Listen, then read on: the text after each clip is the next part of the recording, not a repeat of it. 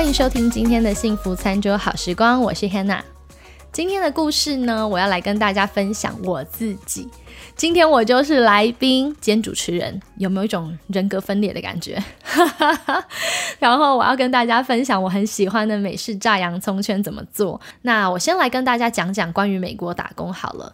最近我在 Pocket 上面听到还蛮多跟我同类型的节目，蛮多人都在访问一些在海外打工度假的这种经验谈，有去澳洲的啦、加拿大的啦、日本的，当然也包含了美国暑假打工的。那我想近年来是非常普遍也非常流行，特别是很多的应届毕业生都会考虑给自己一个这种 gap year，就有点像国外的这个给自己一年，让自己出去走走看看。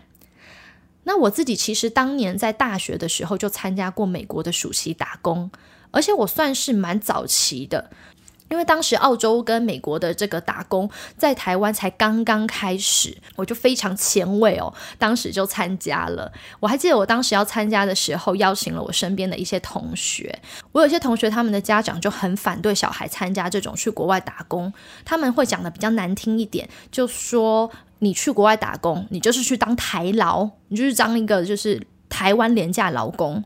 所以我很多同学就是拒绝要跟我一起去参加。那我当时并不会觉得自己是去当台劳，我反而觉得我是要去冒险，我很开心。所以呢，这个经验反而改变我人生道路和人生轨迹的一个非常非常重要的里程碑。那我就来跟大家讲讲这一段美国打工的经验谈。首先，我要先跟大家讲一下我是什么时候去打工的。我是在二十岁那一年参加了这个打工，那时候是我大二升大三的暑假，当时是我第一次踏上了美国的这片土地。没想到这片土地刚刚好就是我现在定居的加州洛杉矶，所以啊，我就觉得人生的旅程真的很奇妙。当时我真的压根都没有想到。自己有一天会定居在美国，而且是定居我当时打工的这个 L A。那其实当时来美国打工的这个决定，大大的影响了我，包含后来我有去英国留学读研究所。那后来我还成为了游学团的带团老师。那我甚至现在就是嫁到美国来了，当一个美国人妻。那今天我就来跟大家分享这段在我生命中非常重要的人生转捩点，就是美国打工的经验谈。我很喜欢探索新鲜事物，小小的台湾呢，怎么可能关得住我？所以我自我有印象开始啦，好像大概是小学或者是国中，我内心其实就有一股很想要出国读书或者是生活到国外生活的那种冲动，对于一些欧美的文化也非常的感兴趣，有可能是那种美国电影看多了，家中其实是没有能力可以让我当小留学生，或者是参加游学团出国。那我就会开始想一些不需要花太多经费的方法，想要出国体验国外的生活。刚好当时在我的高中时期，台湾开始流行啊去澳洲打工度假，或者是美国暑期打工这种活动。当时还是高中生的我，我就已经开始关注一些讯息，甚至我还会自己跑去参加这种打工度假的展会，拿简章。不过，碍于当时我是高中生，那他们规定呢，最少的年龄必须要十八岁以上才能参加这种出国打工的活动。不过，我当时心中就默默下一个决定，我就希望说，等我长大一点，上大学以后，我可以参加这样出国打工的活动。那当时比较 popular 的是去澳洲打工，可是澳洲打工通常都是要有一到两年的时间，大部分的人都会是选择在大学毕业的时候才去体验这样一两年的打工生活。那我当时啊，刚上大学后，我已经等不及了，因为我从高中就有这样子的梦想。那大一的时候，我就已经开始参加一些这种打工的说明会，开始搜集一些资料啊，甚至自己开始在台湾打工存钱。大二升大三的暑假，我就如愿的申请到了当时美国加州的这个六旗魔术山游乐园，这个叫做 Six Flags Magic Mountain，就是在这个六旗魔术山的游乐园里面打工。当时的这个 program 是两个月的打工加一个月的自由的旅行的这种机会。不过，因为美国打工跟澳洲不太一样，是澳洲可以自己申请，那美国的打工是要透过代办机构才能够申请。所以当时我就花了大概三万元的这种台币代办费给代办机构，另外呢，我又花了大概三万元左右买了一张来回机票，接着大概父母亲资助我准备了大概四万多块的这种生活费，一共花了十万元左右，圆了我的美国梦。说到我当时对美国的第一印象，还有嗯，关于我前面提到说这个打工经验对我人生后来的轨迹有产生了很大的影响。我就来谈谈这个影响，还有对美国当时的印象。当时我刚抵达美国加州的第一周，我根本就是刘姥姥进大观园的这种状态，连在那个超市里面哦，在 Vons 超市这种地方看到琳琅满目的这种美国零食、生活用品，我都会一直这样子，哇哦，就是一个。刘姥姥，那更不用说啊！那时候看到美国的公司为我们安排当时的那个公寓社区，看到了好像美国剧当中那种开放式的小厨房，还有有地毯的房间，还有那种社区的大游泳池，我当时都超超超兴奋的，不停的拍照传回台湾给我的家人看。不过说起我当时住的公寓啦，其实去年我自己有开车回去当时住的公寓去找找那个社区，还真的被我找到了。我找到了当时我住的那一间房子，同一个门牌的那一间公寓。结果呢，我才发现，当时在我印象中，那个超级厉害的美国公寓，其实根本就是一个廉价的出租型老社区，在美国非常的普遍。那它的周边呢，就是沙漠。然后我先生啊，当时跟我一起去，他就超级诧异的，他就说：“你之前口中描述的那个刚到美国住的那个公寓，怎么是这样子？根本就是很 gay 的哦。”美国人他们会说这个区域好 gay 的哦，就怪怪的感觉，犯罪率很高的样子。那我自己现在看到当时的公寓也觉得很好笑，就觉得说原来我当时真的是一个乡下老鼠，这种旧公寓也会开心到觉得自己住到豪宅一样。不过当时在美国的三个月当中，因为我开始有很多的机会可以开口去讲英文，跟别人用英文对话，所以当时提升了我对自己英文口说的很多的信心。我就发现说，诶，连我这种破英文，竟然都能够顺利的跟别人沟通，在没有任何翻译的帮助之下，我可以独立沟通，完成生活大小事。加上我自己个性本来就比较活泼，所以我很愿意用我的破英文去跟我的同事聊天，就对自己的英文能力的信心就大大大大大的提升了。所以当时对留学哦，留学这件事情，我就更向往了。虽然我知道我家的条件没办法让我去留学，可是我当时就很向往，就觉得说，哇，我好希望也可以当留学生，我好想要在这样子的环境里面生活。那回到台湾以后，我就非常认真的去选修了很多外文系的课程，因为我自己的本科并不是读外文系的，我是读世新大学的口语传播系。那我当时还有双主修饭店管理跟餐饮管理相关的科系，所以对一个不是外文系的学生来讲，我当时大量的修了很多像是英美儿童文学、英文听讲啊，还有像是呃逐步口译这样子的课程。当时就是抓紧机会，在校园里面跟一些国外来的交换学生用英文聊天。那我平时的有休闲娱乐也变成看美剧，然后听这种 BBC 广播节目等等。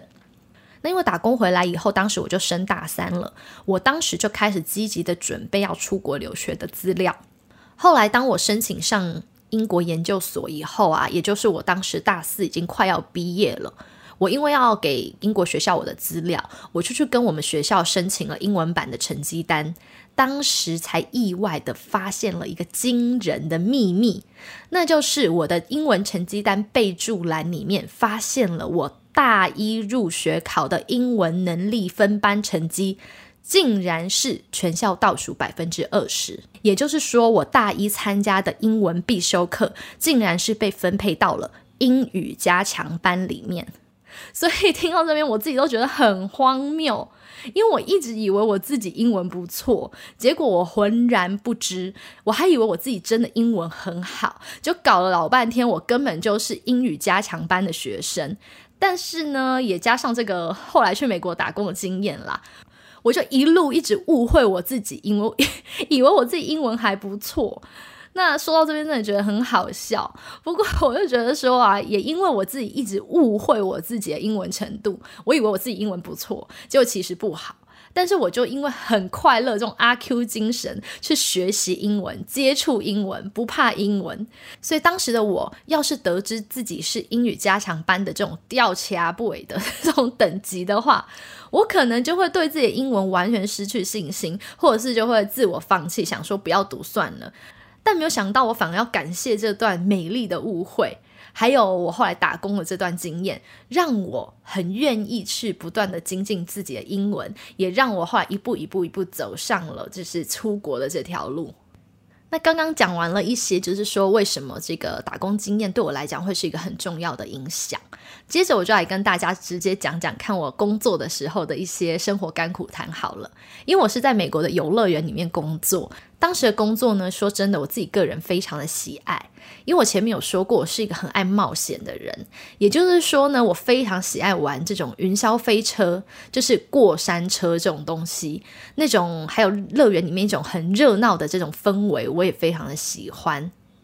那说到我们的这一个六旗魔术山 （Six Flag Magic Mountain），可能很多的亚洲朋友不熟悉，因为大家比较知道的就是 Universal Studio，就是环球影城，或者是 Disneyland，就是迪士尼。因为我们加州有很多的游乐园。那 Magic Mountain 呢，它是属于比较刺激的，它有。号称全世界最长的、最大的、最高的各式各样的云霄飞车，那它在美国也是连锁的，在很多的不同州都有这个游乐园。那在六旗魔术山里面工作最开心的就是每天下班都可以免费的去玩遍游乐园里面的所有设施，而且哦，如果有员工识别证，有一个好处，那就是不用排队，你可以直接走那个快速通关道。所以呢。游乐园里面的设施我全都玩遍了，玩的非常开心，每天下班都去玩。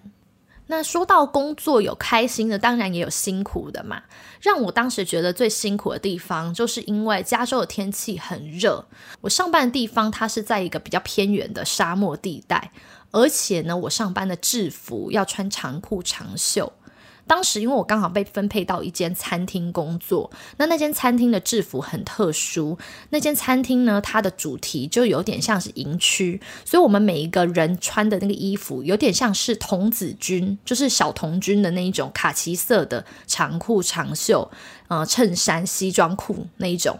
而且手背上还有一个麋鹿头的徽章哦，胸口也有徽章。因为当时我们的餐厅叫做 Moose Burger。不是台湾的摩斯汉堡，不是 Mos Burger，是 Moose，Moose 就是麋鹿。那我们这个麋鹿汉堡餐厅，就是像野营区的那种小木屋，桌子都是一些森林的这种树干造型，而且服务生每个都打扮成这种森林公园里面营区的管理员的感觉。那餐厅的正中间还有一只很大的这个 Moose，就是麋鹿的标本。这只麋鹿标本在整点的时候还会开始点头唱歌。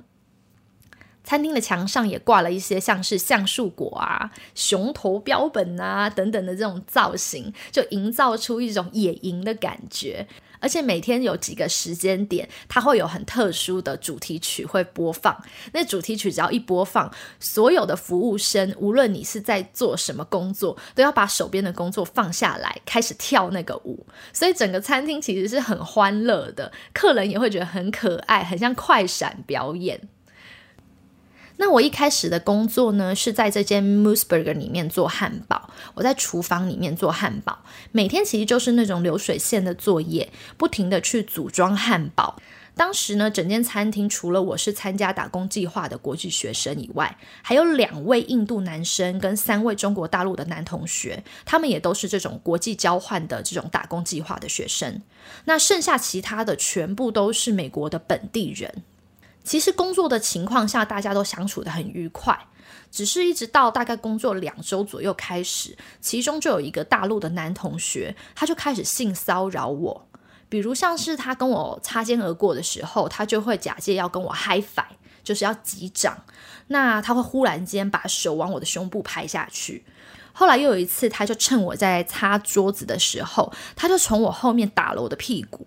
那又有一次是在。我在工作的时候，他就用中文对我说了一些比较猥亵的那种话语。可是因为他讲中文，我的 supervisor 是外国人，所以他们根本就听不懂，所以他们并不知道这个男生在对我言语骚扰。自己其实是第一次遇到这种职场性骚扰的状况，加上主管不听不懂中文嘛，所以当时我是连性骚扰这个 sexual harassment 这个英文怎么说都不会，我只敢回家，就是很很害怕，偷偷的难过。那因为我跟我一起去参加这个打工的室友啊，他们也英文不太好，他们也不知道怎么办。后来我就翘班三天都不敢去上班。当时真的是蛮俗辣的啦，就是我不不知道怎么面对，所以我就三天都不敢去上班。直到后来，我有一位移民住在加州的小学同学，他来探望我，他就替我打电话给那个主管，告诉我的主管说我被性骚扰这件事情。后来公司才把我带去做笔录和口录。因为在美国，性骚扰是非常非常严重的事情。那后来，这个中国大陆的男同学也被调离了我们的餐厅，我就被调离了厨房，还是在同一间餐厅，但我就变成餐厅门口的代位小妹了，就是登记名字帮大家代位的这个服务生。刚刚有讲到说性骚扰我的是一个中国大陆的男同学，那我也不希望大家对中国大陆的男同学就有一个贴上标签啦。其实另外有两位中国大陆的男同学一起工作的，他们都对我很不错，就后来也都蛮保护我的。所以我分享这个经验，并不是想要特别去帮哪一个国家的人贴标签，就是每一个国家都有好人也有坏人。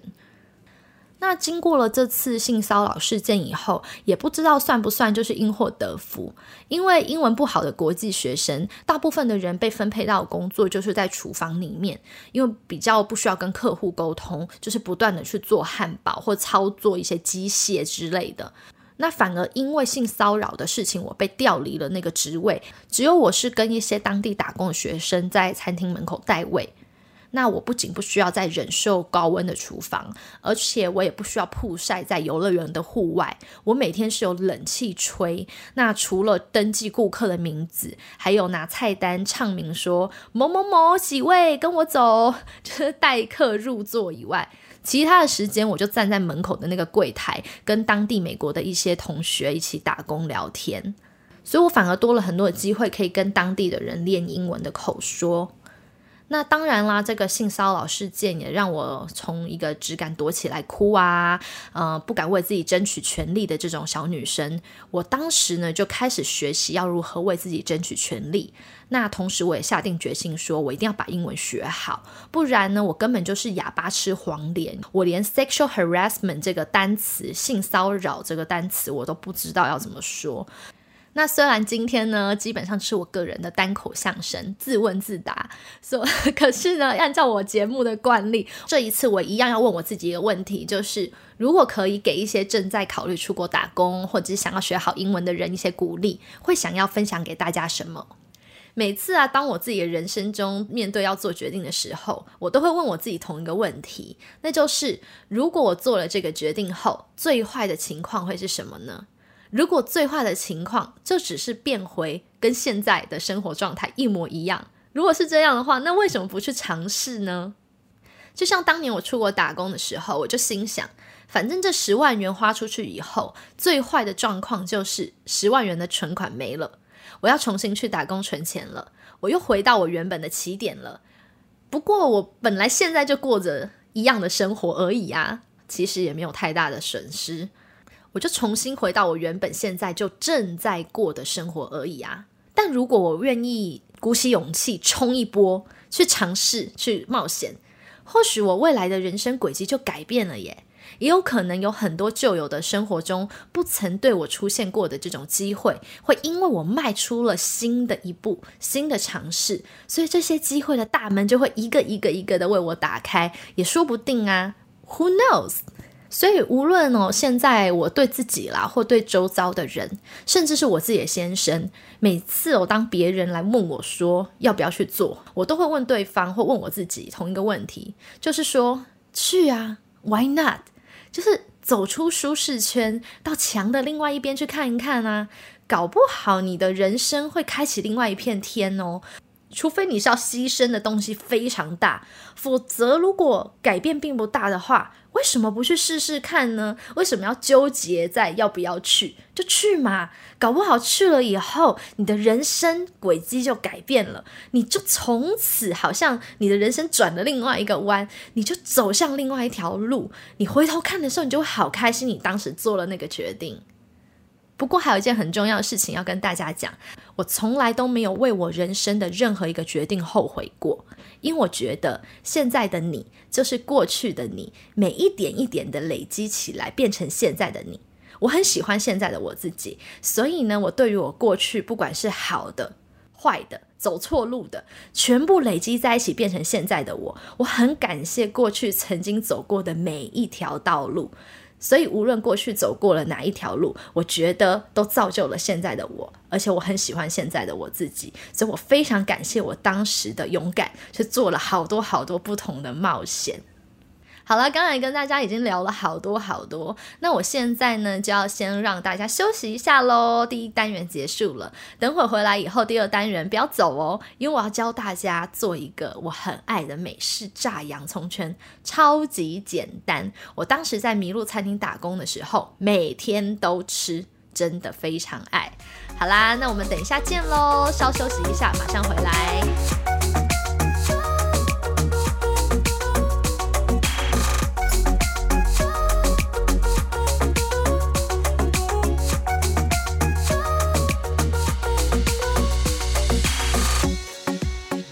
来今天的第二个单元幸福调味罐。那今天的第二个单元要跟大家分享我个人超爱的美式炸洋葱圈。那这个美式炸洋葱圈呢，为什么会让我这么的热爱？因为呢，我以前在 Museburger 美国打工，暑假打工这个麋鹿餐厅的时候，我爱上了我们餐厅的炸洋葱圈。因为我们是餐厅嘛，所以吃餐厅的话就不用钱。可是我又吃不惯那个生菜沙拉，然后我也不习惯，就是每天只吃披萨，或者是每天不停的吃汉堡。所以到后来呢，我发现只有一个东西我吃不腻，那就是炸洋葱圈。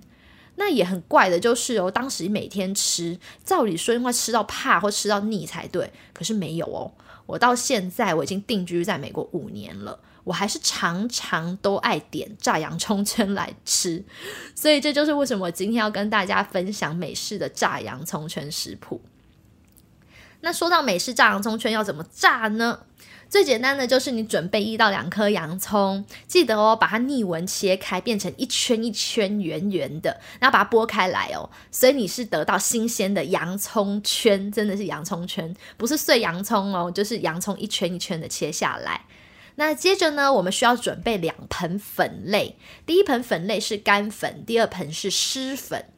那干粉呢，就是中筋面粉一杯加一点点盐巴。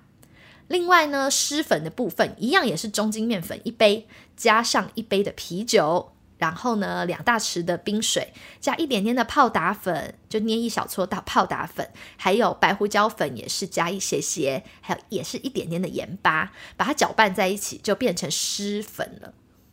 那干粉和湿粉都准备好了以后呢，接着呢，我们就把刚刚切下来的一圈一圈厚厚的洋葱，把它沾上干粉。记得哦，先沾干粉，再沾湿粉。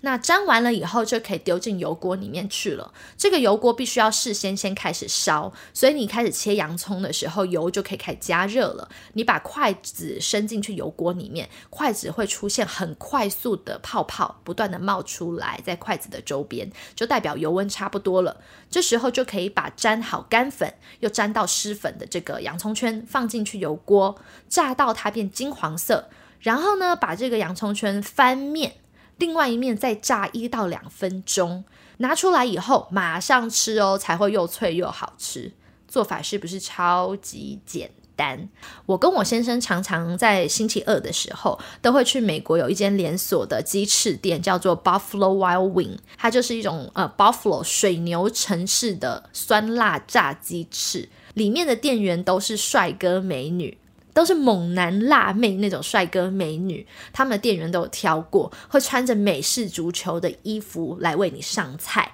那那间餐厅的特色就是它的墙上有很多很多的电视，四面八方的大电视转播着不同的球赛，有橄榄球的，有篮球的，有足球的，网球的。那美国人都很爱看球赛嘛，所以每一次只要到了这个球季哦，这个餐厅绝对是爆满，很多人就算连在门口等待位子，等待三个小时都要等。那这间的炸洋葱圈很好吃，每个星期二他们的鸡翅全部都是半价。教大家一个小秘诀，就是如果你不想要等位子的话，你其实可以自己直接走进去。它有一区是吧台区，就是喝酒的吧台区，在那边也同样可以点餐来吃。可是吧台区是不需要带位的，不需要等位子的，走进去只要看到空位就可以坐下来。所以我跟我先生呢，常常我们就是直接走进去那个喝酒的吧台区，也不一定要点酒，你就是直接在吧台区那。面就直接坐下来，就不需要在门口苦等待位了。好喽，那就跟大家分享到这边喽。希望大家如果想要跟我有更多的互动，或者是想要参加投票啊、参加抽奖等等的活动，或者有些人想要看我的影音食谱，欢迎大家可以在 Instagram、Facebook、YouTube 上面搜寻“幸福餐桌 ”（Blissful Dining）。就可以找到我喽。那也请大家，如果喜欢我的节目，别忘了在 Apple Podcast 上面给我一个评价跟留言。大家只需要动动手指头给我一点评价，其实呢都是能鼓励到我继续创作新的节目，是一个很好的动力。那我们下一期节目再见喽！愿上帝喜乐充满你的心，拜拜。